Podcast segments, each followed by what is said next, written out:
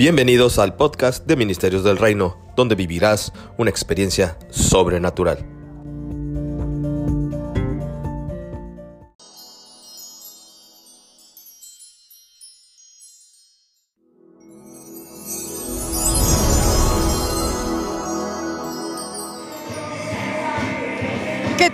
Buenos días. Es un placer para mí saludarle en esta mañana. Es un gozo poder transmitir en vivo a través de la maravilla de las plataformas digitales. Yo soy Bárbara Ferré y esta casa es Ministerios del Reino. Le amamos, le bendecimos, anhelamos el día en que usted visite Cancún, que venga y nos visite. Recuerda que tenemos tres servicios los domingos, perdón, 9, 11 y 6 de la tarde. Y yo sé como yo, usted seguramente está con toda esa expectativa del nuevo año. Es importante que nosotros comprendamos que debemos de comenzar el año honrando a Dios. Sabe, la honra está muy abandonada, dejada a un lado en los tiempos que vivimos. La palabra de Dios nos habla que hay una generación que tristemente está creciendo es una generación donde no hay honra a la autoridad, los hijos que no honran a los padres, hijos rebeldes, contumaces, que no reconocen quizá las figuras de autoridad y mucho menos a Dios, porque si no se honra a quien uno ve, es más difícil a veces honrar a quien uno no ve, pero sabe, la honra a Dios es lo más importante en nuestra vida. Cuando se pierde el temor a Dios, se pierde la honra. Cuando no hay honra, no podremos obtener lo que esta persona carga. Y si hablamos específicamente de Dios, si no le entregamos a Él nuestro corazón y lo buscamos a Él como prioridad en nuestra vida, es imposible que el Señor nos retribuya, nos recompense, nos proteja y nos bendiga. Pero por si el contrario lo hacemos, encontraremos que buscando el reino de Dios y su justicia, todas las cosas que en nuestra vida anhelamos y necesitamos, Él las proveerá, porque Él honra a quienes le honran, pero también Él desprecia a quienes le desprecian a Él. Sabe, vivimos tiempos a donde el hombre se ama más a sí mismo, ama más los deleites que a Dios. Pero tristemente este es un espíritu del anticristo que genera una mente reprobada, que es una mente que se pierde y una vida que se pierde. Yo le exhorto para que en este 2020 usted haga un ajuste en sus prioridades, porque las decisiones que tomamos en nuestra vida están basadas en nuestras prioridades y estas decisiones nos llevan al destino y a la vida que vivimos. Así que comience en este día, a dedicarle el día al Señor que le corresponde, a dedicarle las mejores y las más importantes y primeras horas del día al Señor. Dedique tiempo a leer la palabra y haga un cambio en su vida. Recuerde que tenemos una carrera maravillosa el 3 de febrero. La carrera se llama Correr para ganar. Mantente fuerte, mantente caminando y corriendo porque ese es el camino que tenemos por delante. Tendremos venta de boletos en las redes sociales, podrás ver la información premios para ti, categorías, la inscripción de 300 pesos y será una carrera revolucionadora que impactará tu vida y te pondrá en acción para que en este año camines y construyas y recibas las bendiciones de parte del cielo. Te mando un abrazo con mucho cariño y te bendigo en el nombre de Jesús. Quédate con nosotros.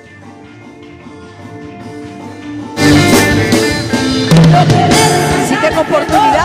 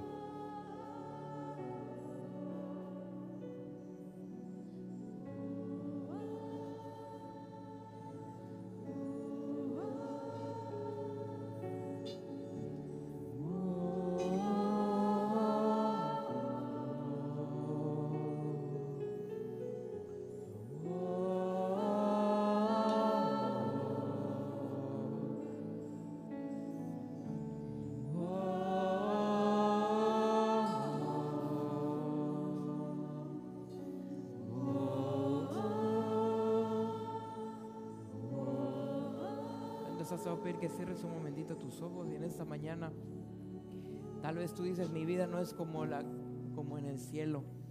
Llego a mi casa, es un infierno. Llego a mi trabajo, es un, es un desastre. Y tal vez tú no estás viviendo la vida como en el cielo. Tal vez tu realidad parece tan distante que la del cielo que entrar aquí parece un lugar diferente. Y yo quiero decirte en esta mañana, lo que tú sientes aquí, lo que, en lo que tú has centrado aquí, es lo que debe estar en tu casa. Lo que tú has sentido en la, en la en la presencia de Dios es lo mismo que debe ser instaurado en tu trabajo. La presencia de Dios no es solo para la iglesia, la presencia de Dios no es solo para cuando hay alabanzas, la presencia de Dios es donde está un hijo de Dios. Y en esta mañana te voy a invitar, si tú no tienes esto, si tú dices solo cuando vengo el domingo, solo cuando hay una casa de paz, solo cuando estoy con una persona de Dios, siento esto.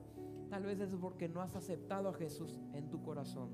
Tal vez es porque en tu corazón todavía hay espacio para otra cosa hay espacio para un vicio, hay espacio para otra persona, hay espacio para algo, algo oculto. Y en esta mañana te voy a invitar. Eso lo que está ocupando ese espacio tiene que ser desalojado. Jesús dice en la Biblia, está a la puerta y llama. Él dice, voy a entrar contigo, pero no puede ocupar el lugar que tú le estás dando al trabajo. No puede ocupar el lugar que tú le estás dando al dinero no puede ocupar el lugar que tú le estás dando a la persona si no se lo das tú.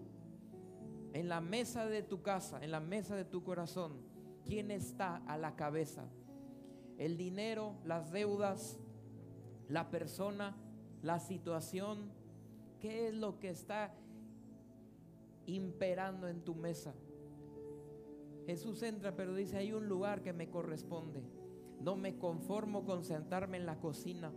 Yo no me conformo con sentarme en el otro lado. Si tú quieres que yo entre, hay un lugar en el que debo estar. Y en esta mañana te voy a invitar para que tú se lo des. Jesús tiene el poder, tiene la autoridad, pero sabes, Él deja la voluntad y la decisión en el hombre. Así que ahí te voy a invitar uno.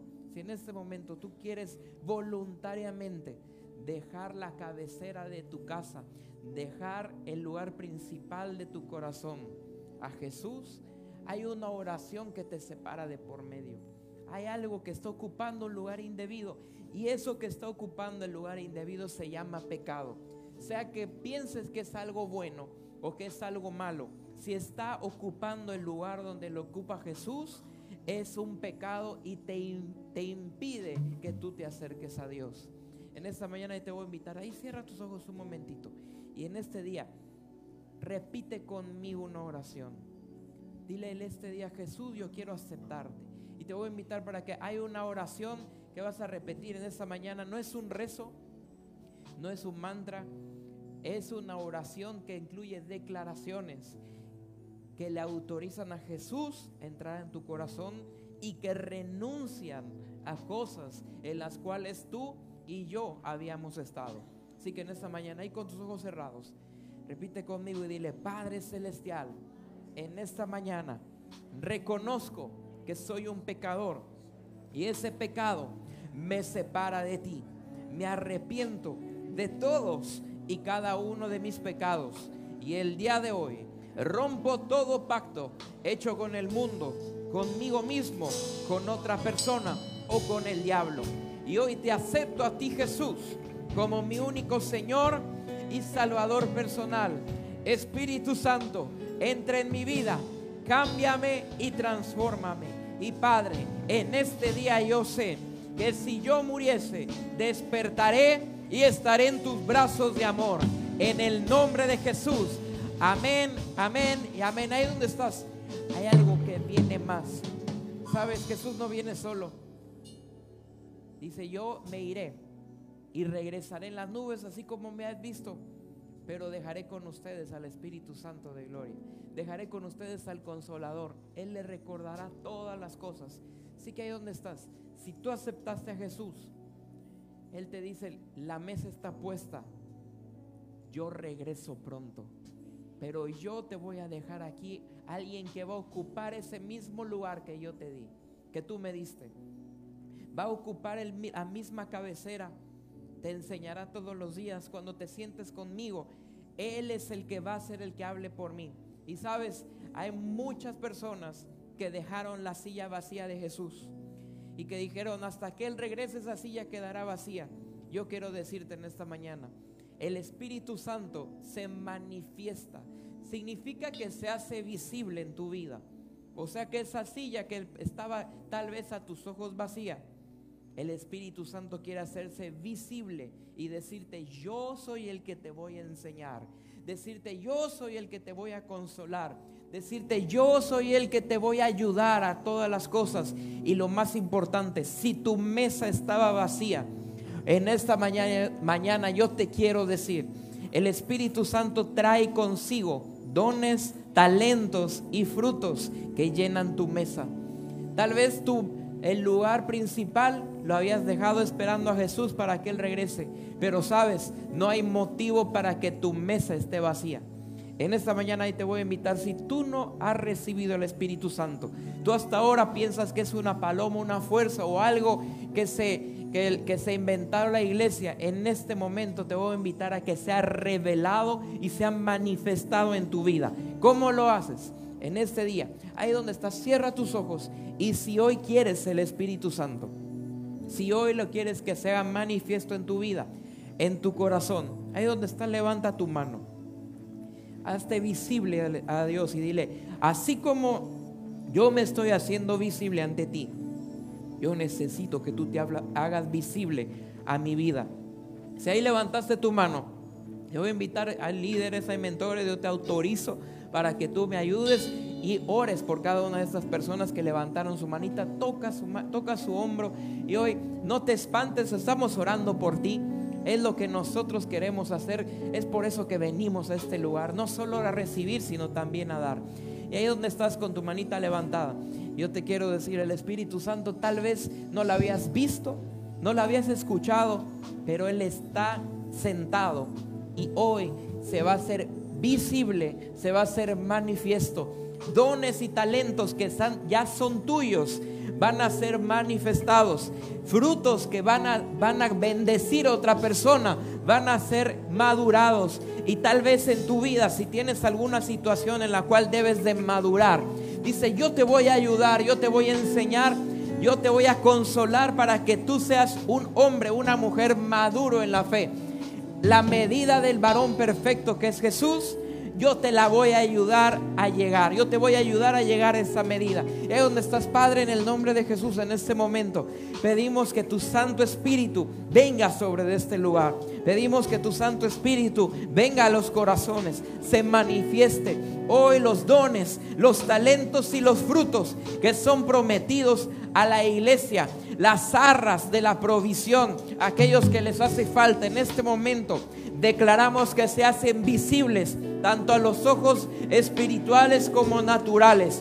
En el nombre de Jesús, toda provisión que viene de lo alto, toda provisión que no añade tristeza en ello, toda provisión que son las arras de la novia de la iglesia, en este momento declaramos que se hacen visibles, que se hacen manifiestas en cada persona, manifiestas para contrarrestar toda deuda, manifiestas para contrarrestar toda tristeza, manifiestas para tener, para dar y para compartir, manifiestas para ofrendar y manifiestas para dar, Señor, a aquel que lo necesita. En el nombre de Jesús, en ese momento, declaramos los dones y los talentos activados. Y declaramos en este día que empieza a fluir en su boca la palabra de Dios sin mancilla, la palabra de Dios sin interrupciones, la palabra misma de Dios y el lenguaje del cielo a través de cada persona y de cada boca. En el nombre de Jesús en este momento declaramos que fluyen lenguas, fluyen palabras, fluye profecía, Fluye don de Dios a través de tu boca. Y en este momento declaramos que queda llena tu mesa, que queda saturado tu corazón del Espíritu Santo. En el nombre de Jesús. Si tú no sabes, habías hablado en lenguas ahí, abre tu boca.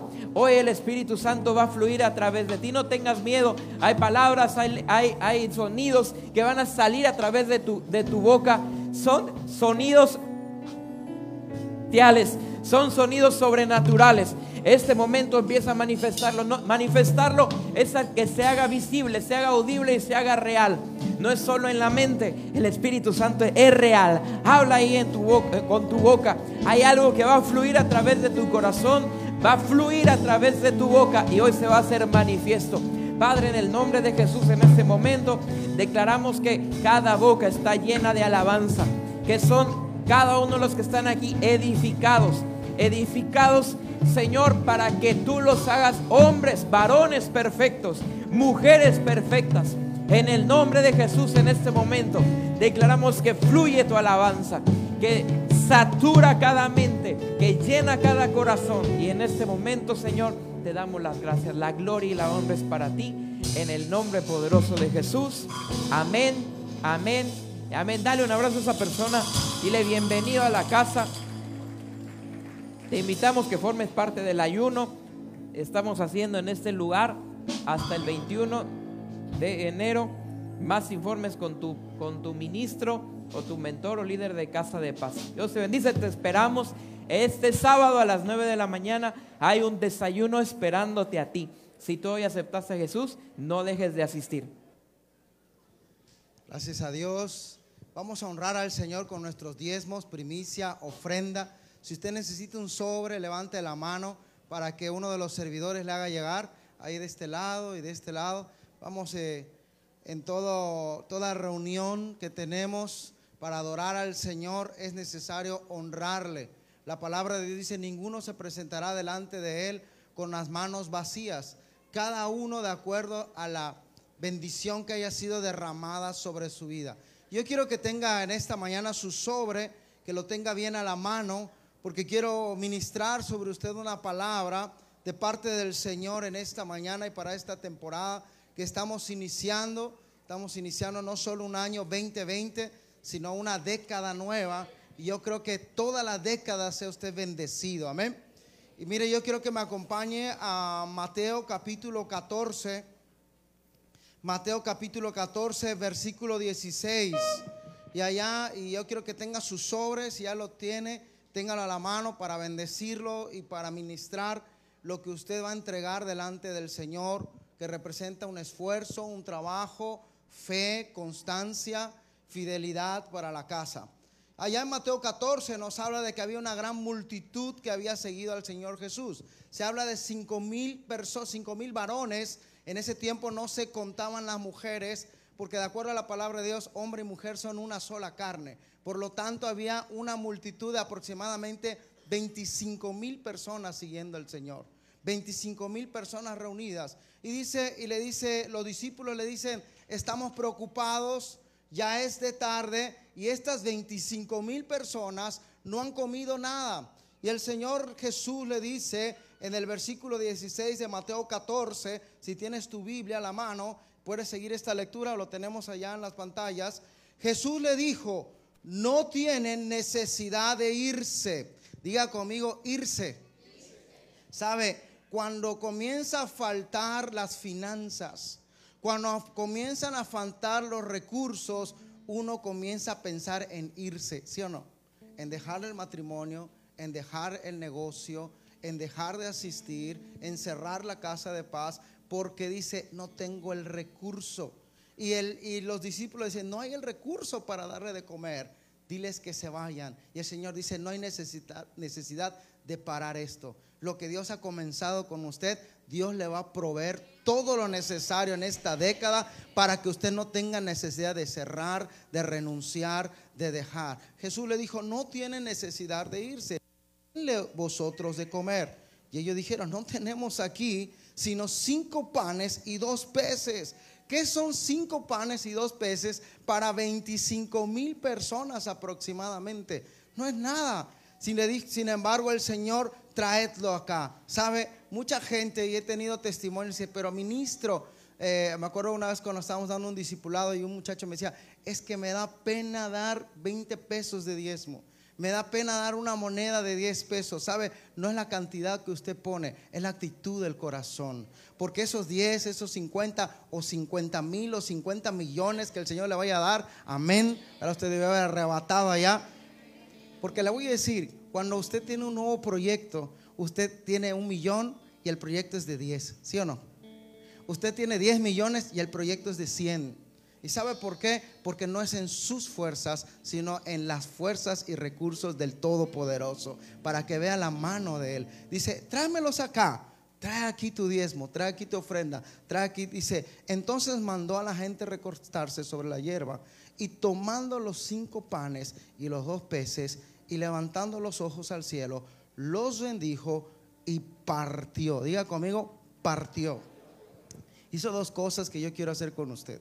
Yo quiero que tenga su diezmo, su, primicia, su ofrenda en su mano. La vamos a bendecir y sucedió algo sobrenatural en ese momento. Partió significa hizo un rompimiento sobre lo que fue entregado a él. Por eso usted el diezmo, la ofrenda, la honra, se la entrega al Señor, porque Él tiene el poder de traer rompimiento sobre sus finanzas. Y sabe que usted ahorita lo que está entregando dice, es todo lo que tengo. Es el esfuerzo último que estoy haciendo. Pero sabe que dice, después no recogieron los restos de cinco panes y cinco peces. Recogieron, dice, doce cestas llenas usted lo da y el Señor lo multiplica y usted recoge mucho más abundantemente de lo que pidió, esperó o expectó, más allá de lo esperado, en lo inesperado y lo sobrenatural. Así que póngase de pie, ponga su ofrenda, póngala así como yo la tengo, su mano izquierda y ponga su mano derecha sobre ella. Ponga si viene con su esposa, con su familia, hágalo en unidad. Y vamos a hacer las dos cosas que Jesús hizo. Yo no pongo, no, él no puso su vista en el hombre, no puso su vista en las circunstancias. No vio que eran cinco panes y cinco peces para 25 mil. Dice la Biblia que alzando los ojos al cielo, toda provisión, toda fuente tiene que venir del cielo. Dice, y alzando los ojos al cielo, lo bendijo. Padre, así como tú nos enseñaste, así como tú nos dices ejemplo, hoy alzamos nuestros ojos al cielo, Señor.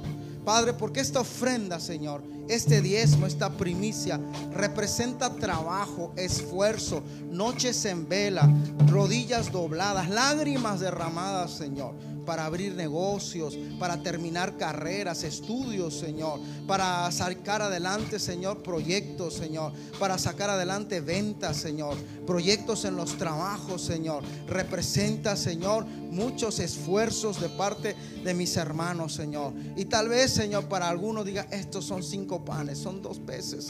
Pero para ti, Señor, es lo necesario para hacer un rompimiento y una multiplicación. Así como tú, Señor, declaraste sobre esos cinco panes y, y esos peces y partiste, hiciste un rompimiento. Hoy yo como pastor, con el manto profético y apostólico de la casa, declaro un rompimiento sobre las finanzas de los hijos de esta casa, Señor. Y que todo proyecto de este 2020, este año y esta década que comienza, comenzamos contigo, Señor, porque tú eres el que multiplica, tú eres el que fructifica. Tu palabra dice que separados de ti, nada podemos hacer. Que tú eres la vid y nosotros los pámpanos. Tú eres el árbol, nosotros las ramas, Señor. Separados de ti nos secamos. Pero hoy venimos a ti, Señor, para pedir por toda provisión, Señor. Yo siento en mi corazón que hay mucha gente, Padre, que en su corazón dice, ya no hay el recurso. Ya no hay la motivación para seguir siendo papá, para seguir siendo mamá, para seguir siendo esposo, para seguir siendo esposa, para mantener ese, ese negocio. Pero Padre, tú le dijiste a los discípulos, no tienen necesidad de irse. Por lo tanto, yo suelto esa palabra sobre tu vida. No tienes necesidad de renunciar, de estancarte o de echarte para atrás. Dios hoy mismo hace un rompimiento sobre tus finanzas para que avances, para que fructifiques, para que tomes territorio, para que esa familia se afirme, ese matrimonio se afirme, tus hijos sean de bendición en este 2020 y en esta década que comienza. Gracias Padre, porque todo rompimiento, toda bendición, toda dádiva, todo don perfecto, tan solo desciende del Padre de las luces, en el cual no hay sombra de duda. A ti sea la honra y la gloria por esta multiplicación que yo sé que mis hermanos de lo que van a poner recogerán con manos llenas, medida buena, apretada, remecida. Padre, rebosante en su regazo. En el nombre poderoso de Cristo Jesús. Amén, amén y amén. Pase, pase al alfolí y dígale, yo traigo rompimiento en esta temporada. Multiplicación, recogeré más.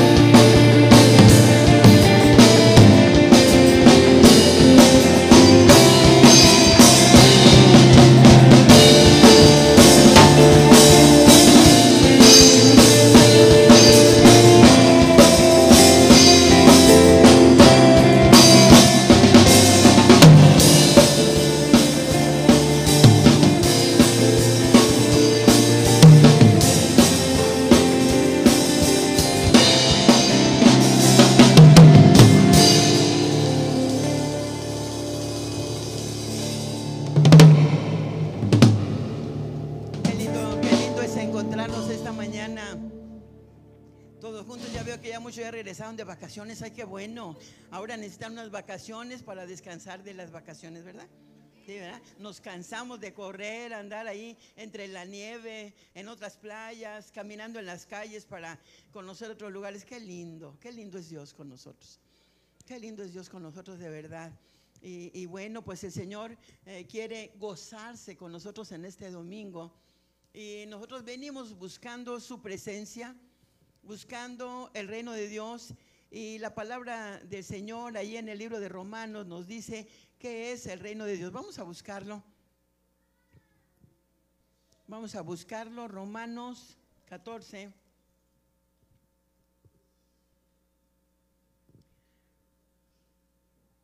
Romanos 14, 17 dice de esta manera, el reino de Dios no es comida ni bebida, sino justicia, paz y gozo en el Espíritu Santo.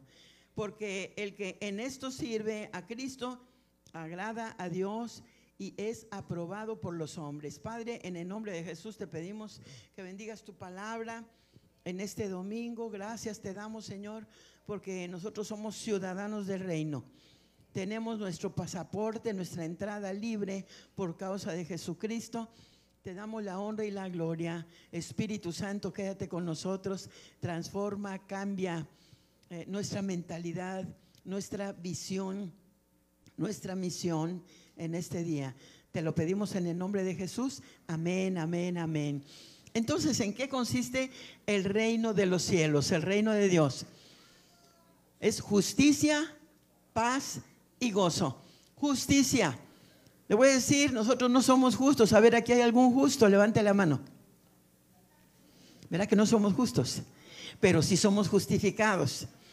El Señor nos está llevando cada día a ser justificados. ¿Por qué?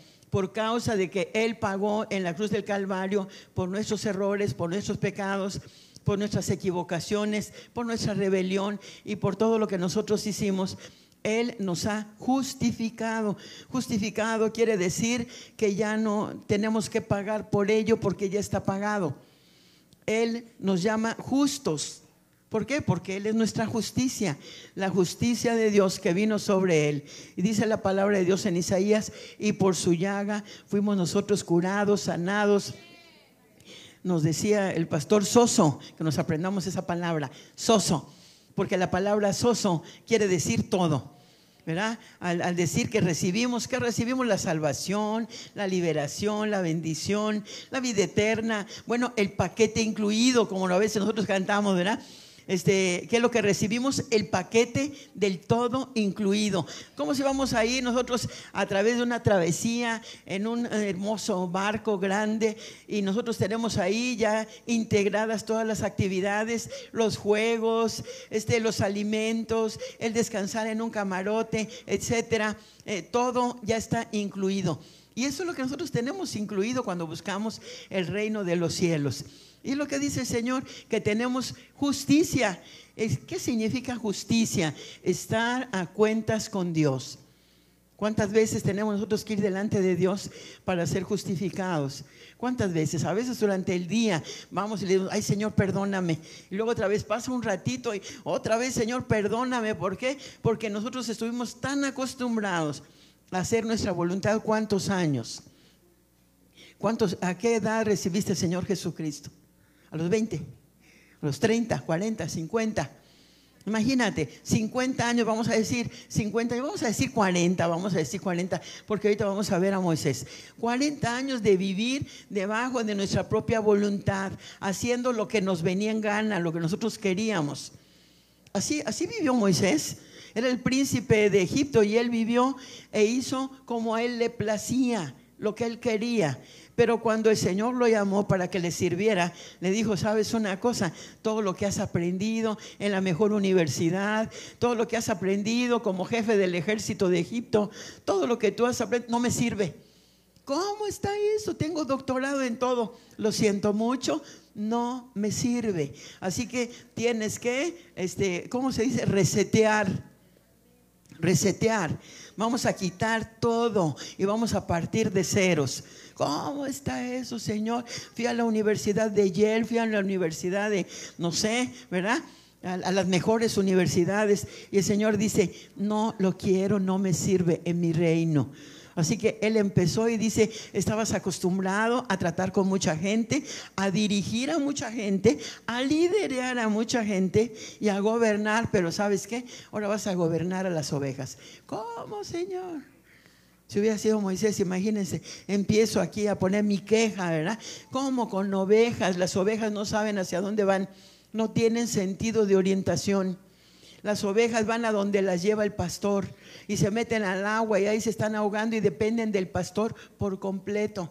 Imagínense el tener que, después de estar ahí lidiando con mucha gente, decirle, ve, haz, etcétera, y sabiendo que las personas iban a hacerlo, ahora tener que lidiar con animales, con animales, pero el Señor estaba preparando su corazón. 40 años para prepararse, 40 años para desprepararse. Y le dice el Señor, hasta que logró que él tuviera un espíritu manso y humilde.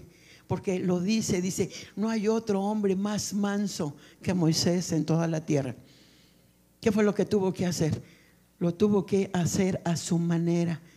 Hace rato este, yo les comentaba, ven tantito Marisa, again and again. Es como si yo le voy a decir a Marisa, mire, cuando uno llega al reino, el Señor lo que pasa es que nos quiere convencer. Nosotros tenemos que estar convencidos, no obligados. Todo lo que hacemos en el reino lo hacemos porque por voluntad venimos a buscar a Dios y por amor a Dios hacemos tantas cosas. A veces hacemos hasta locuras para el Señor hasta lo cantamos, ¿verdad? Este, mi mente me está volviendo loca de que de adorarte, ¿verdad? Pero cuando nosotros recibimos la visión de Dios, nosotros tenemos que percibirla, la tenemos que asimilar, la tenemos que hacer nuestra y no que seamos obligados. Porque le voy a decir, si yo le digo a Marisa, ¿sabes qué? Inclínate, Marisa. Marisa, que te inclines, Marisa. Marisa, que te inclines, Marisa. Que te inclines, Marisa, o te inclino yo. Y Marisa no se va a inclinar. Pero cuando viene la revelación y el Señor le dice, Marisa, por amor a mí, Marisa. Y las cosas cambian. Gracias, Marisa. Thank you very much. La visión de parte de Dios tiene que ser revelada tiene que ser asimilada. La palabra de Dios dice que si no hay visión, el pueblo perece.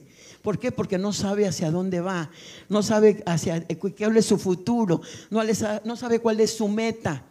El Señor nos da una visión y en Habacuc dice, si tú recibes la visión, escríbela en tablas. Escríbela en tablas y confiésala.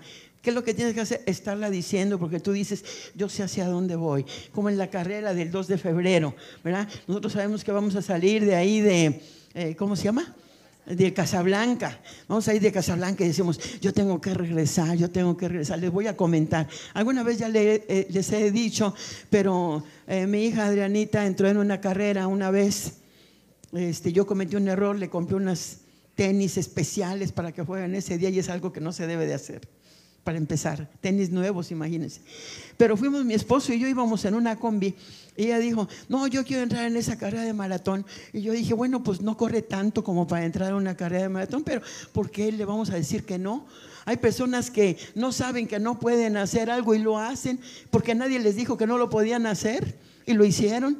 Cuando nosotros nos ponemos de parte de Dios y el Señor nos dice que hagamos algo, y si yo le digo, Señor, ¿cómo yo voy a alcanzar a esa multitud para ti? Pero Señor, si yo le creo, yo digo, nadie me limita, yo tengo un Dios ilimitado, yo voy, yo declaro, yo creo, sano, restauro, bendigo, y yo voy a ir por aquella multitud, porque nadie me dijo que yo no lo podía hacer. Entonces voy y lo hago. Pero ella creyó que podía alcanzar la meta. Y, de repente me comienza a decir, íbamos mi esposo y yo en, la combi atrás de ella, porque era la última, atrás de ella nada más seguía la, una ambulancia, y nomás estaba esperando que cayera o algo así, pero no cayó. Y luego me dice, mamá, mamá, no aguanto los tenis. le digo, quítatelos. Y agarra los tenis y los avienta a la combi. Y siguió caminando. Y dice, mamá, mamá, no aguanto los calcetines, se le hacían bola. Pues quítatelos. Y me dice, mamá, mamá, dice, ya no aguanto para correr. Y, yo me paré y se veía el Sheraton, porque el Sheraton era el lugar de, de, la meta. Le digo, mira, ¿alcanzas a ver desde aquí el Sheraton? Sí, le digo, esa es tu meta. Mamá, pero ya me cansé. Yo no sé, pero tú vas a terminar. Porque yo tenía que enseñarle a mi hija que lo que uno comienza, lo tiene que terminar. Le dije, no importa. Yo dije, ya es la última. Muchos iban saliendo, se les digo que la ambulancia venía atrás de ella. Así que siguió, y sí, claro. Y yo dije, de que llega, llega. Y bueno, ándale, ándale, échale ganas. Mamá, mamá, sí, su, síguele, síguele, síguele. Uno tiene que llegar a la meta. ¿Tú crees que uno puede llegar a la meta? Ok, si Dios te da una visión, Dios te da la provisión, Dios te da la forma, Dios te pone a las personas idóneas, Dios te pone en el lugar idóneo, Dios te da el contrato, aquel que tú estabas esperando, Dios te da todos los medios que tú esperabas para llegar a obtener aquello que el Señor te puso en tu mente, aquel sueño, aquel deseo, aquel anhelo, el Señor te da todo aquello que tú necesitas para lograrlo para llegar a la meta, para llegar a ese destino, para cumplir con el propósito. En medio de cada uno de las visiones que Dios te ha dado, hay visiones que son particulares. Es una visión personal que Dios te dio acerca de ti, acerca de tu familia, acerca de tu futuro, acerca de tu legado, acerca de la herencia que tú le vas a dejar a tus hijos. Y es una visión particular. Pero hay visiones corporativas el Señor le dio a esta casa una visión corporativa. Nosotros recibimos la visión que viene del Rey Jesús, del apóstol Guillermo Maldonado. Nos hicimos uno con esa visión. Y dijimos, la recibimos y la vamos a correr juntamente con Él. ¿Por qué? Porque el reino de los cielos es un reino, dice que sufre violencia. Y solamente los violentos, los valientes, los arrojados, los intrépidos, los que no le tienen miedo a nada, son los que lo buscan. El reino de los cielos sufre violencia y todo aquel que lo cree, que lo declara y que camina en él, lo va y lo arrebata. ¿Cómo es que nosotros arrebatamos todo aquello del reino de los cielos? A través de las promesas. Las promesas que están escritas en la palabra de Dios para nosotros son sí y son amén. Sí, porque se va a hacer, porque nosotros creemos que tenemos un Dios todopoderoso que nos, nos va a permitir lograrlo. Y amén, porque decimos así sea. Entonces, ¿qué es lo que hacemos? Arrebatamos esa visión y decimos, es mía, me pertenece, yo voy a caminar en ella. ¿Dónde vamos a caminar? Vamos a caminar en la palabra de Dios, en la palabra de Dios. Tenemos como referencia a Pedro, cuando el Señor le dijo en medio de la tempestad, le dijo, ven. Él no caminó sobre las aguas, él caminó sobre una palabra. El Señor le dijo, ven. Y él lo único que hizo fue creerle y comenzar a caminar, sin mirar las circunstancias, sin mirar todo lo que pasaba alrededor. A veces nosotros somos así de loquitos, le creemos a Dios, le creemos a Dios. Y cuando nosotros comenzamos a ver milagros, señales, maravillas, comenzamos a creer aún más. Yo les voy a pedir, este, el, el año pasado, vean, ya es el año pasado, les pedí que levantaran un tabernáculo un tabernáculo en su casa y yo sé que tienen testimonio. Así que le voy a pedir solamente dos, no todos, solamente dos que pasen a mano aquí de este lado. Y yo quiero oír testimonios de lo que Dios hizo en tu vida, porque tenemos un Dios que está vivo, un Dios verdadero, un Dios poderoso, un Dios todopoderoso, porque nosotros habitamos nosotros caminamos, nosotros hemos ingresado al reino de los cielos. El reino de los cielos es invisible, es invisible, es transformador, es sobrenatural. Es sobrenatural porque no está sujeto a tiempo, a materia ni a espacio. Lo que Dios dice lo hace. Hay órganos que no existen que el Señor pone. Hay hijos que el Señor trae a la luz, aunque no tengan ni trompas de falopio, ni útero, ni nada. Hay personas que han recibido de parte de los médicos que les dicen, no puedes tener hijos, no eres fértil, etcétera. Y entonces viene la palabra de Dios. Y le voy a decir, nosotros oramos por un matrimonio. El doctor les había dicho a los dos que no podían tener hijos. Y nosotros dijimos, bueno, eso dice el médico, falta lo que Dios diga. Comenzamos a declarar palabra hasta que vino la primera niña. Y vino la primera niña, gracias a Dios. Y después dijeron, no, queremos la parejita. Y fueron por el otro, volvimos a orar. Y vino el niño después. ¿Cuántos años después? ¿Dos años? A los dos años vino el niño. Y le voy a decir, si no nos dice que paremos, vamos a seguir orando hasta que tenga el equipo de fútbol. ¿Cómo ven? ¿Cómo ven? Si no nos dice que hasta ahí, nosotros vamos a seguir orando para que venga el otro y que venga el otro, porque le salieron bonitos, le salieron muy bien. Entonces, nosotros creemos en un Dios sin límites. Creemos en un Dios todopoderoso. Y no está nada más de que estemos loquitos, sino que es una realidad. Vamos a escuchar testimonios. A ver si quiere pasar el primero. Este, mentora. Gracias, pastora. Queridos hermanos, nuestra hermana Cintia, ella tiene ya bastante tiempo que estuvo luchando con el azúcar en su cuerpo y hubo un momento donde el azúcar subió hasta 521. Para quien tiene conocimiento de esto es algo muy alto. Le habían dado ya diagnósticos peligrosos y cuando llega al hospital le dicen, usted es para que tuviera ya un coma diabético.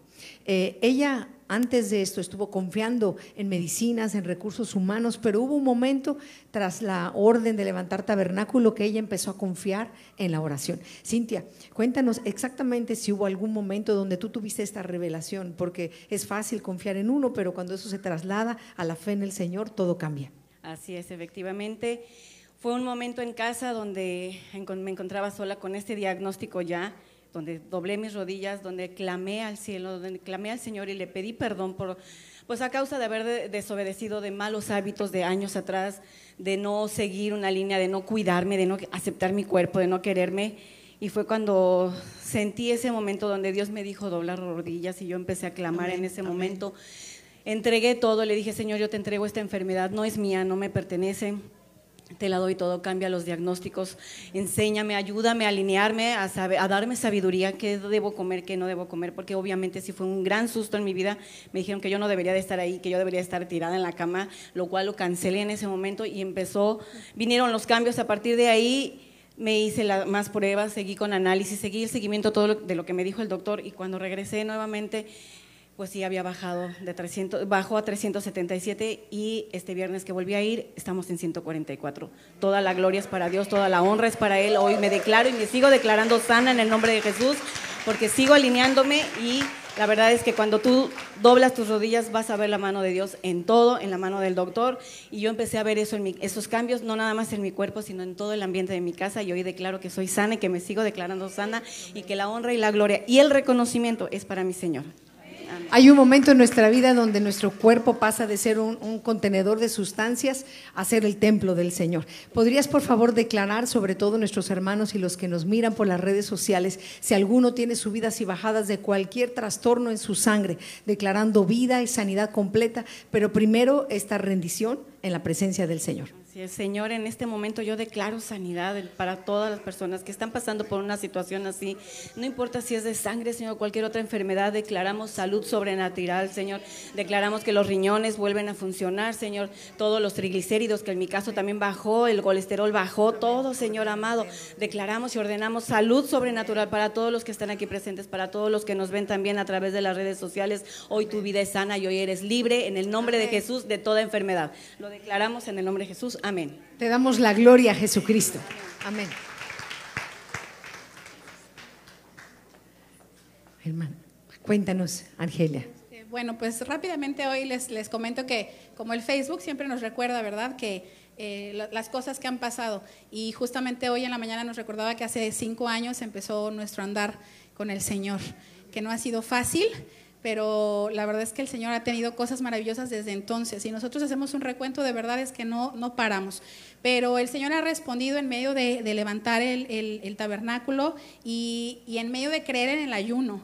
Eh, antes de terminar el año nosotros habíamos estado esperando por proyectos y convenios, eh, no habíamos tenido respuesta y no me había dado cuenta que la bandeja de, correos electrónicos, el día 31 me había llegado un mensaje nosotros esperábamos en diciembre pues que todo se, estancara porque pues vienen fiestas y en las empresas están en otras cosas. Pero el día, el día 31 eh, ya, ya había respondido el Señor, yo me di cuenta hasta el día 2 más o menos de enero.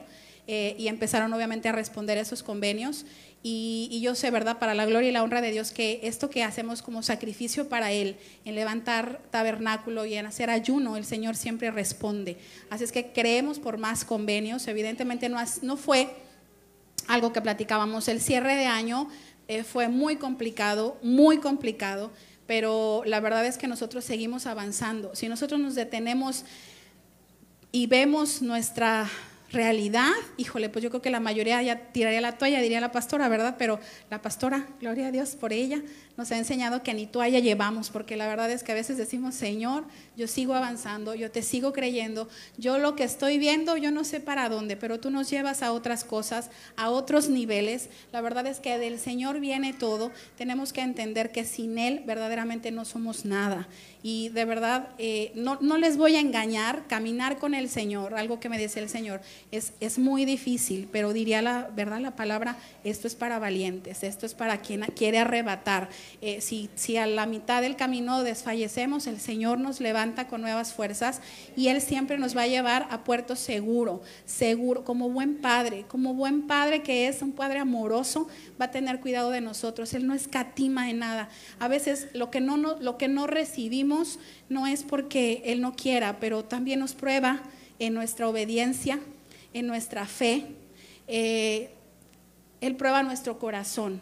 Y si no lo da en su momento, tenemos que preguntarle, Señor, ¿qué quieres que yo aprenda en este proceso?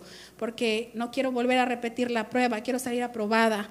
Entonces, en medio aún de la tribulación, dice la palabra que a los que aman al Señor todo obra para bien. Así es que verdaderamente en medio de la tribulación, pregúntenle al Señor, como en algún momento nosotros le hicimos, Señor, ¿qué quieres que aprendamos en esta prueba? Porque queremos seguir más, caminando más de tu mano, más, Señor. Si ya ahora te sirvo, pues ahora más y con más amor y con, y con más... Eh, de, eh, devoción porque, y agradecimiento, porque verdaderamente en el servir el Señor se vierte en nosotros, no hay más, no hay más. El Señor quiere que nosotros le sirvamos, ese es el propósito que Él tiene para nosotros. Y le doy yo toda la gloria y la honra al Señor, porque decía yo y ponía yo el otro día, eh, al, aquel que transformó nuestras vidas, y ese es Jesucristo. Amén. Y, y, si bien es complicado quizá a veces vivir como cristiano, verdaderamente esto es vida, porque vivir fuera del Señor, eso sí es muerte y eso sí es terrible. Yo creo que el 2019 fue una prensa del olivo para cada uno de nosotros y declaramos que así como ustedes como familia tomaron la visión, Arge con Santiago y las nenas, así por eso el Señor los está bendiciendo y el tiempo de prueba del 2019 terminó y declaramos que el 2020 se abren las compuertas del cielo para recibir esos frutos de bendición. Los bendecimos y los amamos, Arge. Gracias, Señor. Mentora. Muchas gracias. En esta casa hemos aprendido a levantar tabernáculo. Lo hacíamos primero aquí y luego recibimos esta indicación de nuestra pastora de llevarlo a las casas. Y yo creo que cuando fue la, orden fue dada, todos estábamos presentando una prueba fuerte. En mi caso era estar en una corte eh, peleando la custodia de mis niños, la pensión alimenticia y todas esas cosas que trae un divorcio. Eh, ahí levantamos tabernáculo mis niños y yo, creyéndole al Señor que Él era un Padre justo, que Él era un abogado, que realmente todo lo que se había hecho en la cruz uno lo puede tomar siempre y cuando uno le crea que vuelves a estar en ese momento de provisión y eso es un tabernáculo. Lo levantábamos aquí, y nosotros veníamos de madrugada y nos, se nos complicaba hacerlo en la casa, ya no había que tomar taxi, ya no había que salir, pero la carne no quiere, ¿eh? no, no quiere estar en ese momento, aunque el espíritu siempre está dispuesto y luchamos con eso para hacerlo. Gracias a Dios, gracias a Él, Toda la situación legal el Señor nos las dio a favor porque Él es el Padre, Él es bueno, multiplicó recursos, nos fortaleció en medio de este proceso y financieramente Él dio el veredicto pues a nuestro favor con, justicia. En ese tiempo un abogado me dijo, tiene usted que dejar su trabajo y tiene que como dedicarse a sus hijos, ¿no? Ponerse en su casa. Estaba el trabajo siempre te absorbe, el trabajo siempre quiere más de ti el Señor también quiere más de ti.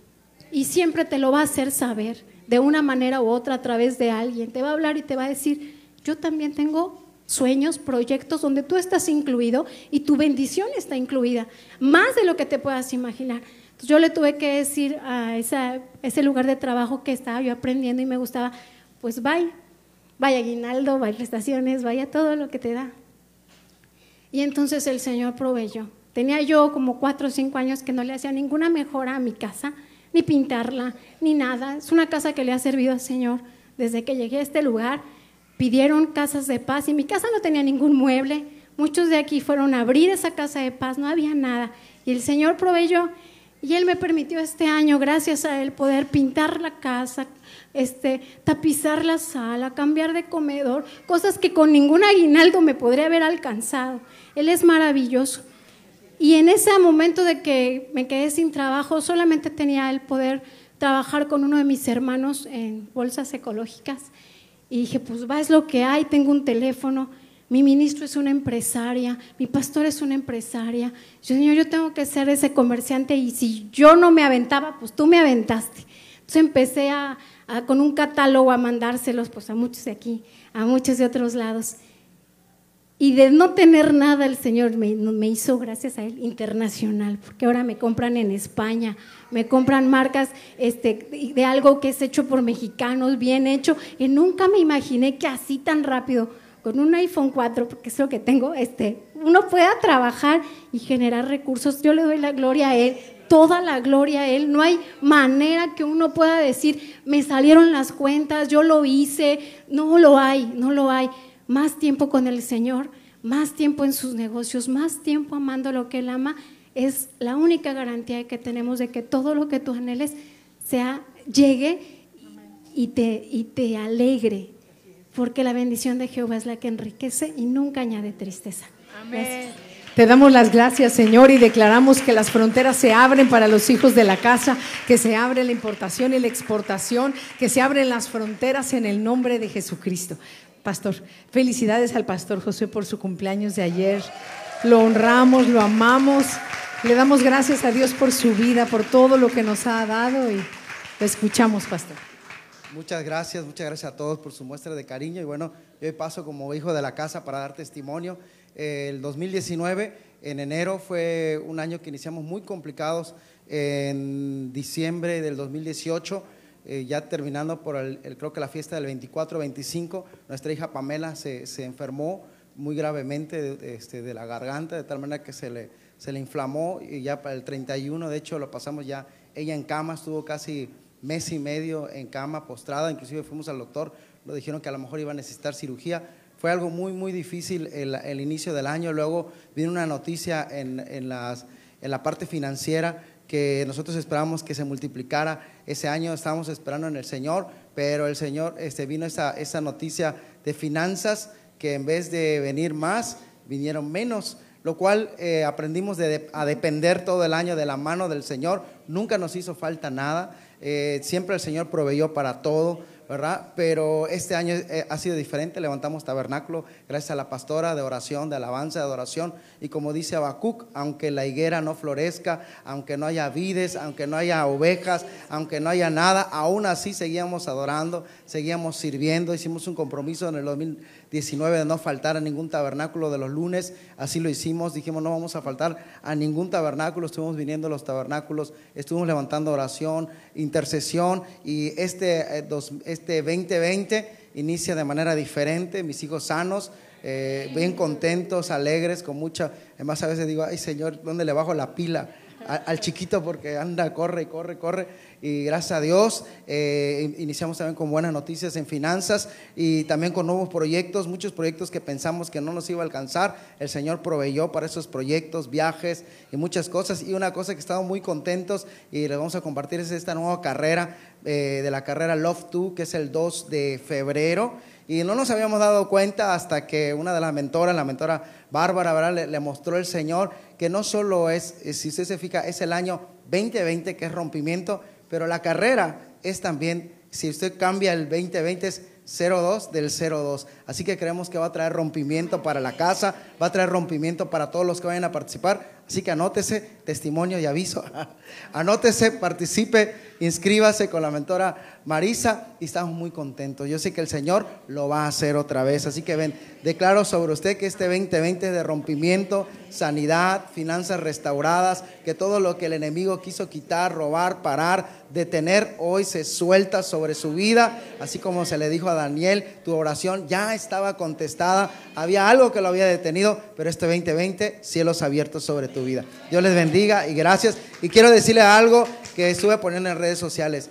Mi mejor regalo de cumpleaños es ver su vida cambiada. Mi mejor regalo de cumpleaños es ver su matrimonio restaurado y verle una sonrisa y que el Señor haya cambiado su lamento en gozo. Dios les bendiga. Pastor, pastor, como dijo usted, durante todo el año hicieron un compromiso de adorar al Señor y eso es una revelación. Y entonces vienen las consecuencias porque la adoración es el más alto nivel de guerra espiritual. Podría desatar esta revelación que tiene que venir para cada uno de parte del Espíritu Santo y uno obedecer a este fluir para que entonces venga un buen año para cada uno.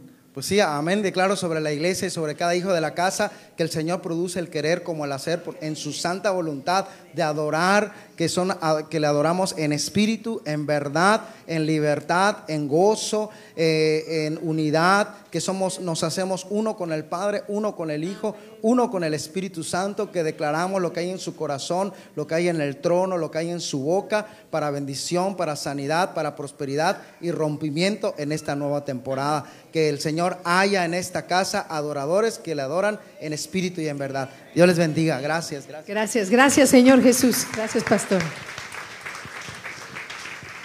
Bien, nosotros vemos la respuesta de parte de Dios con milagros, con señales y con maravillas y nosotros lo encontramos en la palabra de Dios. Cuando viene eh, el Señor Jesucristo y comienza a hacer milagros, y dice ahí que sanó a todos, a todos, dice no a unos cuantos, a todos aquellos que le buscaban para ser sanados, para ser liberados, para ser prosperados. Entonces, cuando comienzan a verse aquellos milagros, señales y maravillas, tenían un propósito, hay un objetivo por el cual el Señor hace esas cosas tan lindas en nuestra vida. Es para que lo voltemos a ver a Él. Realmente todo se trata de Él. El Señor Jesucristo dice, si yo por el dedo de Dios echo fuera demonios, quiere decir que el reino de los cielos ha llegado. Juan el Bautista anunciaba que el reino de los cielos estaba cerca. El reino de los cielos se ha acercado. Por tanto, arrepiéntanse. Eso es lo que decía Juan el Bautista. ¿Qué es arrepentimiento? Arrepentimiento significa dejar de hacer aquello que sabemos que a Dios no le agrada. No significa decir, ay, no lo hubiera hecho, ¿por qué lo hice? Muchas veces eso se llama remordimiento, arrepentimiento. El Señor busca que tengamos nosotros frutos dignos de arrepentimiento. El fruto de arrepentimiento es una vida cambiada, es una vida transformada, una vida que le agrada a Dios, dejar de hacer aquello que no le agrada y buscar hacer lo que a Él le agrada. Como decían hace un momentito, adoración, alabanza, servicio. El Señor está buscando de nosotros, somos su cuerpo. Somos sus manos para ir, para tocar a las personas, para que sean sanadas por medio de la transmisión transmisión de la unción a través de nuestras manos, nuestros pies, para ir a hospitales, a cárceles, a lugares en donde hay una necesidad. Nosotros somos ese cuerpo. Él necesita tu boca y mi boca para hablar la palabra y que la palabra sea manifestada. El Señor hizo todas las cosas con el poder de la palabra. Por eso a nosotros nos invita, nos insta, ¿qué es lo que dice? Cerca de ti está el poder. ¿Dónde está? En tu boca en tu boca, háblalo, decláralo para que las cosas sean hechas. Por eso tenemos que tener cuidado qué hablamos, qué decimos, cómo lo decimos y a quién se lo decimos. Porque el reino de los cielos, dice la palabra, como veíamos ahí en Romanos, que es justicia, es paz y es gozo. En Isaías nos habla acerca de esto. Así que le voy a pedir, vamos a la palabra nuevamente y en el libro de Isaías vamos a buscar Vamos a buscar del capítulo 32, versículo desde el 15. Vamos desde el 15. Dice, hasta que sobre nosotros sea derramado el espíritu de lo alto, espíritu de lo alto, y está escrito con mayúsculas, se está refiriendo al Espíritu Santo, al Espíritu de Dios, hasta que sea derramado sobre nosotros el espíritu de lo alto y el desierto se convierta en campo fértil y el campo fértil sea estimado por bosque. Yo le voy a decir, cuando el Espíritu Santo vino hace dos mil años, el Señor está declarando esto sobre su pueblo. Nosotros estuvimos hace dos años y hace un año en Israel y eh, eh, les voy a comentar que el, este, el presidente Netanyahu hizo una, ah, una declaración hace unos días y decía que hace setenta y tantos años lo que él recibió, más o menos el 75% de la pequeña tierra que recibió como nación era puro desierto. Era puro desierto en aquel entonces, hace setenta y tantos años, pero el día de hoy es uno de los principales exportadores de fruta, de verdura, eh, aún de semillas. Y cuando nosotros estuvimos allá vimos que eran como bosques en donde hay olivo. O sea que hay grandes extensiones de árboles como bosque en donde se da el olivo y se exporta también el aceite y se exporta también los olivos. Entonces, está diciendo aquí que eso iba a ser cuando el Espíritu Dios fuera derramado. Y está hablando también acerca de los últimos tiempos, los últimos días. ¿Quién de aquí sabe que estamos en los últimos días?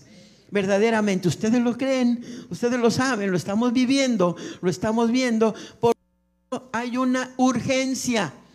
Hay urgencia para ir y traer las almas al reino para ir y buscar a todas aquellas personas que el Señor sabe que van a venir. Nosotros no sabemos, no lo conocemos. La palabra de Dios dice a los que antes conoció. A estos también llamó, a los que llamó justificó. Entonces, ¿a quién el Señor ha predestinado? No lo sabemos. No lo sabemos porque el Señor sabe el futuro, el Señor sabe el final desde el principio. Entonces, ¿qué es lo que tenemos que hacer? Hablarle a toda la gente, hablarle a toda la gente, llamarle para que venga al reino y para que su vida sea cambiada y sea transformada. Así como todo lo que hay allá o lo que había de desierto y ahora es un vergel, de la misma manera, de dentro del corazón es donde comienza el cambio. Eh, la religión muchas veces es la apariencia, la religión, pero la transformación y el reino de los cielos es un cambio radical que comienza de dentro hacia afuera, comienza con el corazón comienza con nuestra mente. El Señor quiere liberarnos, liberar nuestro corazón de amargura, sentimiento, de falta de perdón. Quiere liberar nuestra mente para que nuestros pensamientos sean agradables a Él. Desde ahí nuestra mentalidad tiene que ser transformada. Dice la palabra de Dios en Romanos 12:2, que seamos transformados por medio de la renovación del entendimiento. O sea que tenemos que entender, comprender, asimilar y voluntariamente rendirnos a Dios para que así nuestra vida sea cambiada. Entonces, el Señor nos está invitando y nos está diciendo qué es lo que hay más en el reino. Y dice, y habitará el juicio en el desierto, y en el campo fértil morará la justicia.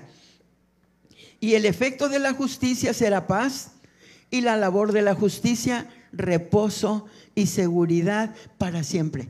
Reposo y seguridad. Yo no sé si tú quieres dormir tranquilo, yo no sé si alguna vez te ha tocado que te acuestas y los pensamientos o las necesidades o los problemas te agobian y empiezan a no dejarte dormir. Te voy a decir, la solución no es tomar una pastilla para dormir, la solución no es esa, la solución es buscar a Dios, ser justificado, buscar y decirle, Señor, que tengo que cambiar que tengo que dejar, que tengo que transformar en mi vida. Da trabajo, sí da trabajo. Da trabajo cambiar, da trabajo dejar todo lo que me agrada por buscar lo que le agrada. Da trabajo tener que pedirle perdón a la gente que he ofendido, sí da trabajo. Da trabajo tener que buscar a todas las personas que se han apartado. Claro que da trabajo, pero sabes una cosa, es importante que nosotros comencemos a hacerlo. Dice justicia, reposo, el Señor va a dar el reposo. El reposo viene como resultado de la justicia, seguridad para siempre. Cuando nosotros estamos seguros, confiados en la mano de Dios, las cosas suceden. Dice, y mi pueblo habitará en morada de paz. Amén en habitaciones seguras, así sea, y en recreos de reposo. Amén, amén. ¿Cómo es que el Señor lleva a cabo esta obra? Te voy a decir que eh, cuando nosotros fuimos y seguimos yendo cada, cada año, tres veces al año, eh, vamos a buscar eh, a ver qué hay en la visión. La visión la da el apóstol Guillermo Maldonado. Nosotros nos unimos a esa visión, la hicimos nuestra y el Señor nos enseñó de qué manera llevar a cabo las cosas. Le voy a pedir, aquí todos saben cuál es la misión con M. ¿Cuál es la misión? Bien. Amén. Traer el poder sobrenatural de Dios a esta generación. ¿Cómo lo vamos a lograr? A través de una visión. ¿Cuál es la visión? Evangelizar, afirmar, disipular y enviar. Y lo tenemos aquí en los pilares para que no se nos olvide, ¿verdad? Entonces, ¿qué es la visión? La visión es una ventana hacia el futuro.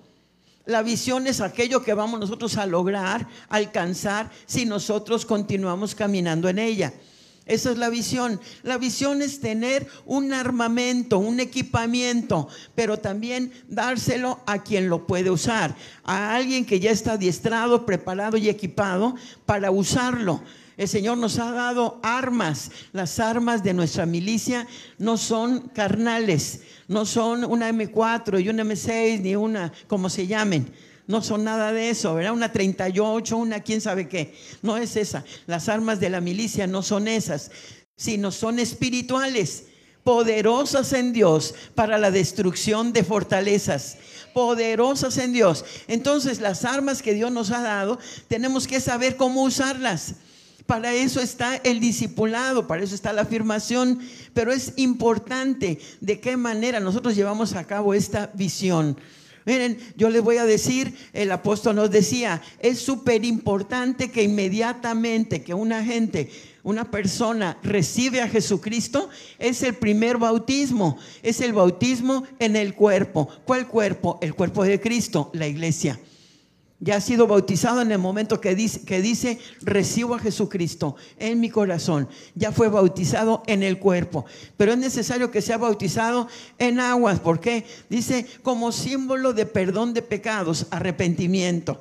Dijimos que arrepentimiento es una vida cambiada. Eh, eh, después, ¿qué es lo que viene? Un bautizo en el Espíritu Santo. Es necesario que una persona que acaba de recibir a Jesucristo sea bautizada porque el Señor lo dice. Ir y hacer discípulos, bautizándolos en el nombre del Padre, del Hijo y del Espíritu Santo. ¿Cuándo? Inmediatamente. ¿Cuándo? Inmediatamente. ¿Por qué? Porque si no estamos predicando, estamos enseñándole a una persona que no entiende, que tiene un espíritu de duda, que tiene un espíritu de religiosidad, que tiene, eh, qué sé yo, cualquier cosa de Grecia, que no entiende. Pero cuando el Espíritu Santo viene a esa persona, inmediatamente los ojos le son abiertos. Ya cuando uno empieza a explicarle acerca del reino, entonces lo puede entender. Porque las cosas espirituales no se pueden discernir con la mente, han de discernirse espiritualmente. Por lo tanto, se necesita del Espíritu Santo para que uno pueda comprender, entender, asimilar y llevar a cabo la obra de Dios que tiene para cada uno de nosotros. ¿Sí? El reino de los cielos comienza y uno entra al reino de los cielos. No es en el momento que morimos, es en el momento que recibimos a Jesucristo cuando tenemos nuestro pasaporte. En ese momento nosotros ya estamos adentro y ahora venimos a ser embajadores del reino embajadores. Un embajador le está amparando toda la fuerza y toda la potencia que tiene eh, este, el, el país al que representa. Miren, por ejemplo, ahorita lo que está sucediendo ahí en Irán. ¿Qué es lo que dice? Un embajador de Estados Unidos en Irán sabe que le está respaldando, ¿qué? La armada, le está armando, ¿qué? Este, la aviación, que tienen misiles, que tienen este, bombas, que tienen de todo. Y un ejército poderoso que está detrás de aquella persona. ¿Sí?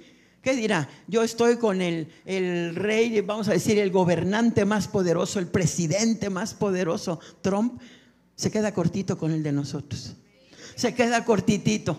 Porque nosotros, el rey de nosotros, vivimos en una monarquía, es el rey de reyes, señor de señores. Él es el que está por encima de todo principado, de toda potestad. Él es el que está por encima de todo nombre que se nombra en el cielo, en la tierra y aún debajo de la tierra. Así que si el Señor te está respaldando, poderoso eres donde quiera que tú caminas. No puede levantarse nada en contra tuya. El Señor dice, cualquiera que viniere en contra de ti lo hará sin mí. El Señor dice, yo estoy contigo, yo te abro camino. Yo declaro en el nombre de Jesús que nadie te puede hacer frente, que todo aquello que el Señor te mandó para que hagas, tú lo puedes hacer, que lo que el Señor mandó que tú eres, tú tienes que comenzar a hacerlo porque el Señor lo dijo acerca de ti y tienes que cerrar tus oídos a lo que Satanás dice. Satanás dirá que tú eres una persona limitada, pero el Señor dice, todo lo puedo en Cristo que me fortalece. Satanás vendrá y te diga, ya eres una persona de la tercera, cuarta, quinta edad, pero tú le dices, ¿qué es lo que le puedes decir? El Señor me rejuvenece como águila. Y podemos decir, así como dijo aquel espía que, que, Moisés envió y que dijo, ¿qué dice? Si ese monte yo lo vi hace 40 años y yo tengo la fuerza para ir y conquistarlo. Chiquitos son aquellos, me los como de un bocado. Así que no importa la edad que tengas, no importa cómo te sientas, importa lo que el Señor dijo acerca de ti. El Señor nos ha levantado para ir y tomar el reino de los cielos y lo tenemos que tomar por la fuerza, porque eso dice su palabra. Dice que el reino de los cielos sufre violencia. Los violentos, los fuertes, los valientes, los esforzados son los que arrebatan el reino de los cielos y lo traen a este lugar y lo traen a este momento y lo traen a la tierra. El Señor nos dejó para gobernar en la tierra, no en los cielos, pero sí nos dejó para gobernar en la tierra desde los cielos, porque la palabra del Señor dice que estamos sentados en lugares celestiales juntamente con Cristo y desde ahí nosotros gobernamos, desde ahí declaramos palabra, desde ahí en la posición donde el Señor nos ha, nos ha puesto, desde ahí nosotros declaramos las cosas que no son para que sean para que sean, porque la palabra de Dios dice que cerca de nosotros, en nuestra boca, está el poder de la vida y de la muerte. Así que todo aquello que nosotros declaramos sucede. No sucede lo que no declaras, no sucede lo que no oras. Por eso nosotros tenemos que levantar, tenemos que levantarnos en oración e intercesión y en poder para declarar la palabra. Habrá gente que te diga, ¿quién eres tú para que declares? ¿Quién eres tú? ¿Quién eres tú? Eres un representante del Dios Altísimo. Eres un embajador del reino de los cielos. Eres un hijo del Dios Todopoderoso que tiene herencia. eres un hijo de Dios que tiene pertenencia. Eres un hijo de Dios que Señor te ha dado una identidad. El ADN de Dios fluye por tus venas porque la sangre de Cristo está sobre ti. Él lo ha declarado, está dentro de ti fluyendo. Hay unción, hay poder, hay autoridad. Todo lo que el Señor ha dicho que está sobre ti, tú lo tienes que tomar y lo tienes que creer. Todo esto es por fe, pero nosotros no tenemos una fe que se manifiesta solamente con una palabra o con una declaración. Tenemos una fe viva. Tenemos una fe viva, una fe que camina con nosotros. Lo vemos, lo creemos y lo vemos con nuestros ojos naturales. Todo aquello que el Señor ha declarado, hay testimonios. El testimonio es aquello que ha vencido al mundo, es aquello que ha vencido a Satanás. En el libro de Apocalipsis dices, dice, y ellos le han vencido por medio de qué? De la sangre de Cristo y del testimonio. Así que nuestro testimonio tiene que ser real, tiene que ser auténtico. Yo les quiero preguntar a los que pasaron el día de hoy, ¿cuánto les pagaron? ¿Les pagaron suficiente? ¿Sí? ¿O tiene este, los cheques que les dieron, tienen fondos o no? ¿Sí? ¿Les pagaron suficiente? De repente la gente dice, creo que les pagan les pagan para que den testimonio. Te voy a decir, aún en la televisión, cuando están poniendo algún producto y dicen, mire, este champú crece, le crece el cabello, esta persona no tenía y le creció, y ahí es el testimonio. Testimonios poderosos lo que Dios hace, lo que Dios hace a través de nuestra vida, pero es necesario que lo hablemos. Cuando nosotros hablamos de lo que Dios hizo, la honra, la gloria, la alabanza son para Él no es para nosotros, no es porque nosotros hayamos hecho algo especial, es por lo que Él hizo en nosotros, con nosotros, a través de nosotros, es lo que Él hace, incluso a pesar de nosotros. Muchas veces venimos a hacer un testimonio negativo cuando no hicimos lo que Dios nos estaba mandando.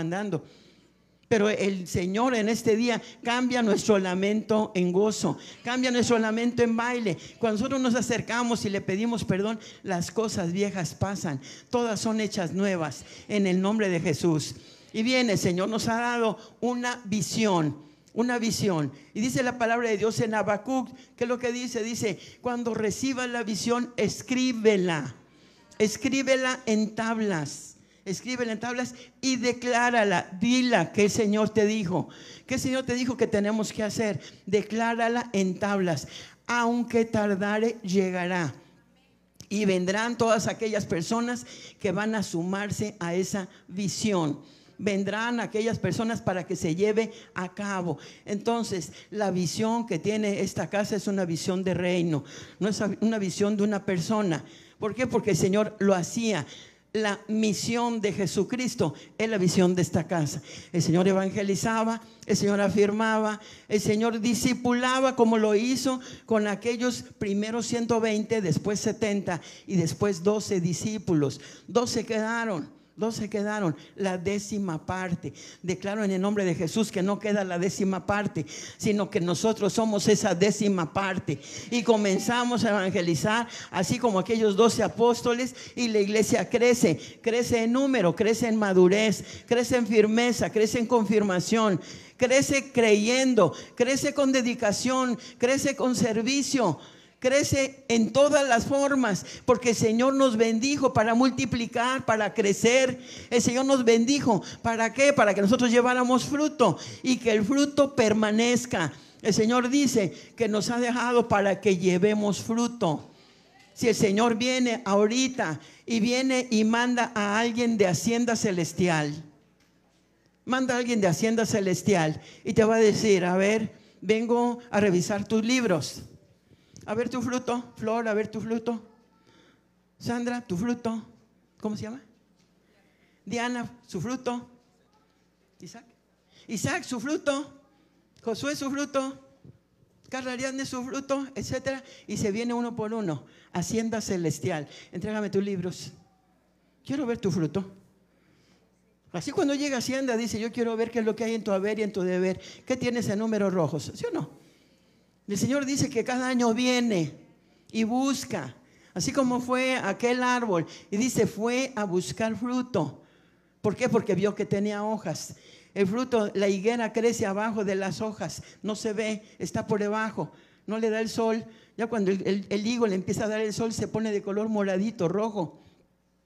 Y vio que tenía hojas, sin duda que tenía fruto. Las hojas son un símbolo de religiosidad, algo aparente, algo por encima, algo que la gente cree que hay, pero no hay nada. Y entonces llegó y buscó fruto y no había.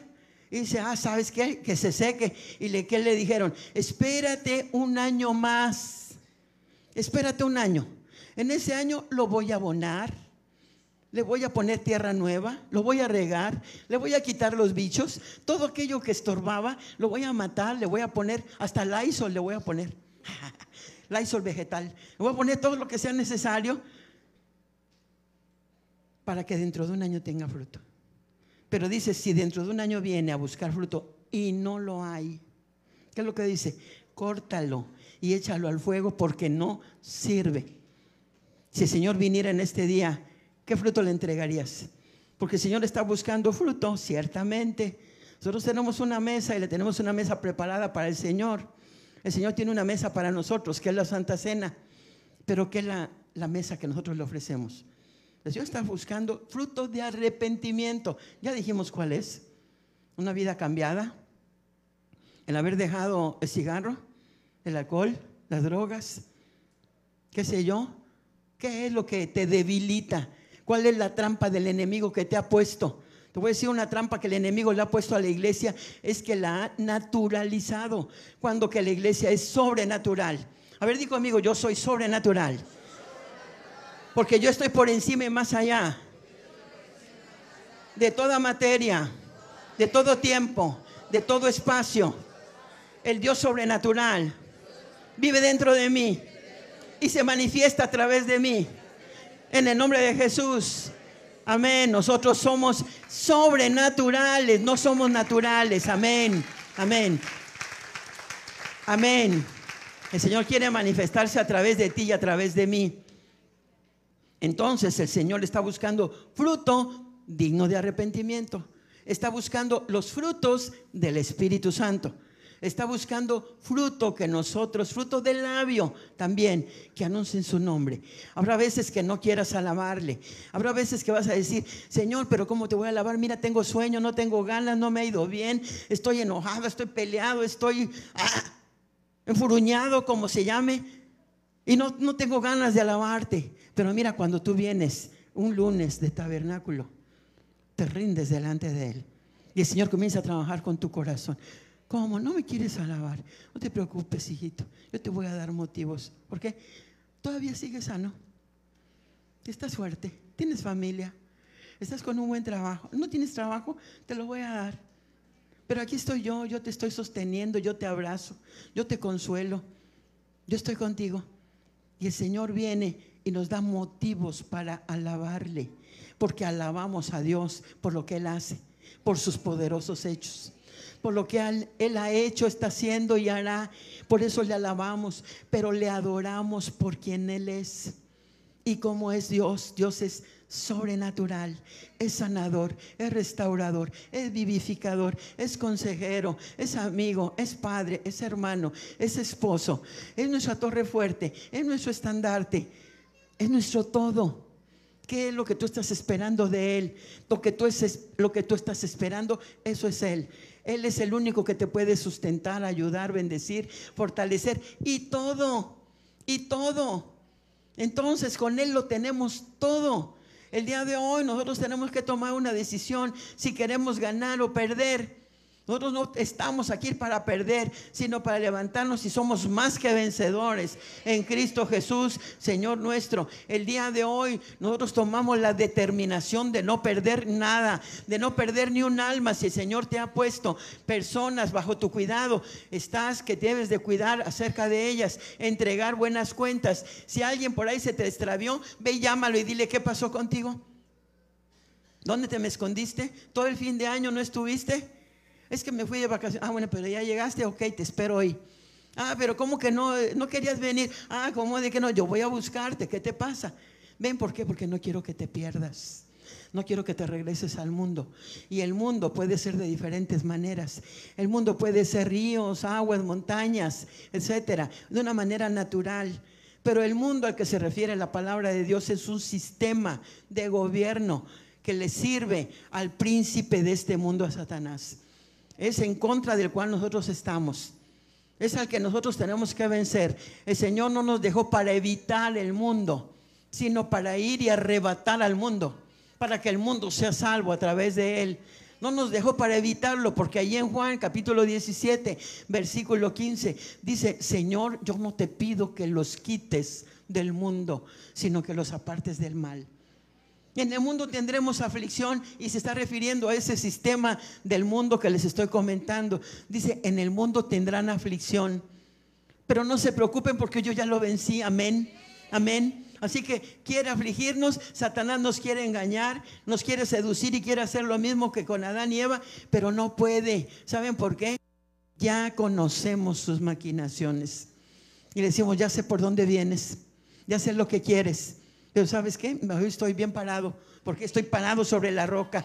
No me puedes echar para atrás. No puedo dar ni un solo paso para atrás. Nosotros no somos de los que retroceden, sino de los que van directo a la meta. El que va en una carrera de todo se abstiene.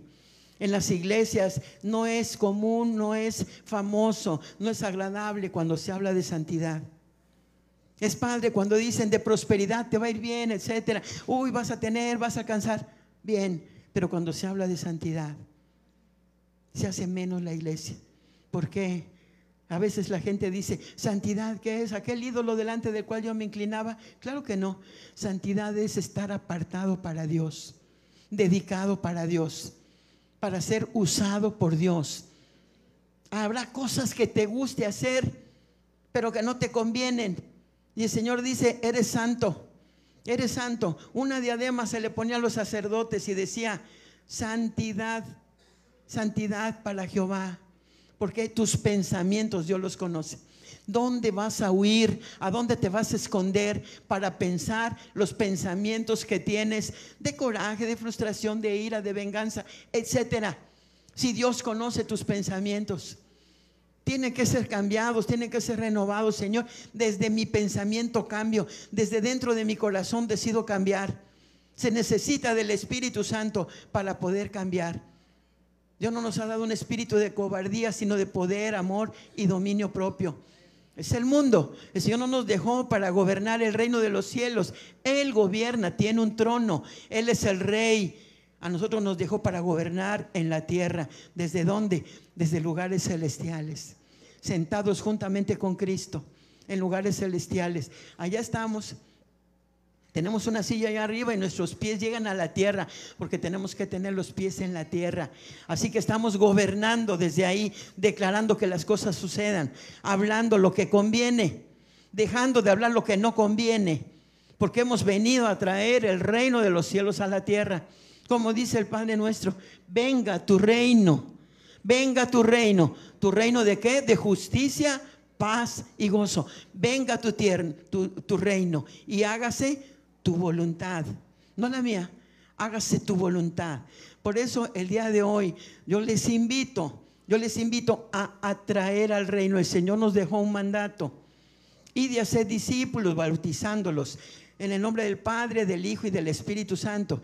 El Señor nos dejó y dice, así como mi Padre me envió, yo les envío a ustedes, dice Juan capítulo 21, dice, así como mi Padre me envió, yo los envío a ustedes. Yo los envío a ustedes. El Señor alcanzó toda la tierra hasta aquí donde nosotros estamos. ¿Con cuántas personas? Con once, porque uno era traidor. Con once. ¿A cuántos has alcanzado el día de hoy? Yo te recuerdo que el día 21 tenemos una mega casa de paz. Mínimo es uno por uno. Mínimo es uno por uno para que se doble la iglesia. Y no es número, sino queremos que la gente cambie, madure, sea, sea eh, traspasado su pensamiento de la tierra al cielo. Nosotros queremos que la situación en Cancún cambie, que sea un ejemplo como lo fue. Hace 40 años era un lugar especial, hace 30 años era un lugar especial, podíamos dormir con la puerta abierta. Tiene que volver a ser ese lugar en donde el ángel del Señor camina por las calles trayendo paz, trayendo seguridad, trayendo armonía, trayendo bendición, trayendo prosperidad, trayendo todo lo que se necesita. Pero ¿a quién le corresponde eso? Nos corresponde a nosotros. Acabamos de oír las noticias de un muchachito ahí que salió con dos pistolas y no sé qué. ¿Quién es responsable de eso? Nosotros. ¿Quién es responsable? Nosotros. Exactamente. Nosotros. No estamos en aquel lugar, pero no estamos haciendo nada para que cambie en este lugar. A nosotros nos corresponde. Nosotros somos la sal de la tierra. Nosotros somos la luz del mundo. El Señor nos dejó para que podamos guiar a otros a buscarlo a Él. No que te busquen a ti, que lo busquen a Él. No que se acerquen a ti, que se acerquen a Él. No es nuestra responsabilidad, el Espíritu Santo lo hace, es nuestro llamado. Nadie nos puede obligar a hacerlo, pero sí el Señor nos puede motivar a través de su Espíritu Santo. Si el Señor ha cambiado tu vida, ¿no quisieras que el Señor cambiara la vida de toda la gente, por lo menos de la que tú amas? La que te cae mal, pues déjasela a tu vecino que le cae bien, pero por lo menos a la que te cae bien, ¿no es cierto? Por lo menos tú estás aquí porque alguien oró por ti. Alguien estuvo peleando la batalla por ti y por mí. Por eso estamos aquí. Pero ahora nos toca hacer lo mismo. Y si el Señor nos dejó con bendición para multiplicar, multipliquémonos. Hagamos la obra de evangelista. Estos 10 años son los 10 años del evangelismo. ¿Cuándo vamos a comenzar? Tenemos que comenzar ya. Hay urgencia. Hay urgencia. Verdaderamente el Señor viene pronto. Verdaderamente el Señor viene pronto. Y si no viene para llevarnos a todos juntos de uno en uno, ¿por qué no oramos para que toda la gente que no le conoce le conozca? Vamos a orar y vamos a decirle, Señor, vamos a comprometernos para traer el reino de los cielos a la tierra, a tu casa, a tu lugar de trabajo, primeramente a tu corazón, a tu mente, a tu vida, una transformación en el reino de los cielos no hay enfermedad. En, el reino de los cielos no hay demonizados ni endemoniados. En el reino de los cielos no hay necesidad de nada. Las calles son de oro. Ay, Señor, dame un pedacito de calle, por favor. Asfalto del cielo. Asfalto del cielo. ¿Ah? En el reino de los cielos no hace falta nada, porque la luz de Dios lo ilumina todo y Él provee para todas las naciones. Entonces, traigamos el reino de los cielos. Nos corresponde a nosotros como embajadores. Entreguemos buenas cuentas. Hagamos la labor de evangelista. ¿Sí? ¿Alguno se quiere comprometer para hacer esa obra? Gracias a Dios. Los ángeles quisieran bajar y hacerlo, pero es algo que el Señor nos destinó a nosotros. Por eso Él se hizo hombre como nosotros, para venir y hablarnos de una manera que entendiéramos. De repente, ¿qué tal que se aparece un ángel? Da el ataque cardíaco ahí a la persona, no alcanzó a arrepentirse. Pero si llegamos nosotros y le hablamos de una manera natural, oye, mira, Dios hizo esto conmigo, lo puede hacer contigo también. Entonces, hagamos esa obra. Vamos a ponernos de pie. Vamos a decirle al Señor que vamos a hacer esa obra de evangelista y vamos a traer el reino de los cielos en donde no falta nada que lo lleve a tu casa. Padre bendito, te pedimos perdón en este día Perdónanos, Señor, porque sabiendo hacer lo bueno no lo hemos hecho. Señor, porque tú nos enviaste para ir y predicar el Evangelio y se nos ha olvidado. O nos ha dado flojera, Señor. O, nos ha dado temor, nos ha dado vergüenza, nos ha dado timidez. Por eso en este día echamos fuera todo espíritu de timidez. Fuera todo espíritu de timidez. Fuera todo espíritu de duda. En el nombre de Jesús, Señor. Declaramos, Señor, que somos hombres y mujeres poderosos, Señor. Señor, que arrebatamos el reino de los cielos. Lo arrebatamos y lo traemos al día de hoy. Lo traemos donde caminamos, donde respiramos, donde nos movemos. Señor, en el nombre de Jesús, te pedimos, Padre Santo, que nos muestres que somos tu cuerpo, tus manos para ir y hacer el bien, Señor tu boca para llevar la palabra, tus pies para ir a ese lugar de necesidad. Padre bendito, Señor, clamamos ahora y te pedimos, Señor, que nos des esa sensibilidad. Tu Espíritu Santo es el que pone tanto el querer como hacer tu voluntad. Señor, derrama de tu espíritu, derrama de tu unción, de tu poder, de tu autoridad, para que, Señor, donde quiera que nosotros caminemos, seas tú el que camina, trayendo, Señor, bendición, vivificando trayendo unidad, Señor, perdonando, Señor, haciendo esa obra grande que solamente tú puedes hacer, pero nosotros voluntariamente nos rendimos a ti. Señor, prepáranos y adiéstranos para este día 21, Señor para atraer a todas aquellas personas a tus pies y que su vida cambie. Para que este día 2 de febrero, Señor, puedan venir muchas personas y buscarte a ti. Tu palabra dice, Señor, que todo aquel que se pone en una carrera de todo se abstiene. Por eso, Señor, nosotros hemos dedicado estos días en ayuno, en oración, en adoración. Padre Santo, queremos tocar tu corazón. Queremos tocar tu corazón por nuestra familia, por nuestros hermanos que no te conocen, Señor, y que se han, se han mostrado renuentes, Padre, incrédulos hasta necios, Padre. Oramos por nuestros hermanos de familia, oramos por nuestros padres, nuestros tíos, nuestros sobrinos, Señor. Aún oramos por nuestros hijos que no han querido comprometerse contigo. Oramos y los atraemos en este día. Los ponemos delante de tu altar para que tú pongas en ellos tanto el querer como hacer tu voluntad.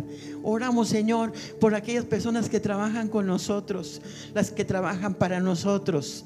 Señor, oramos por nuestros jefes, que hallemos gracia y favor delante de ellos, Padre. Oramos en este momento por las compañías, por las empresas.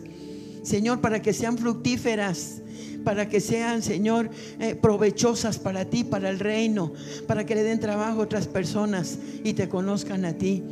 Señor, oramos por esta iglesia, ministerios de reino. Extiéndenos, Señor, extiéndenos, Padre Santo.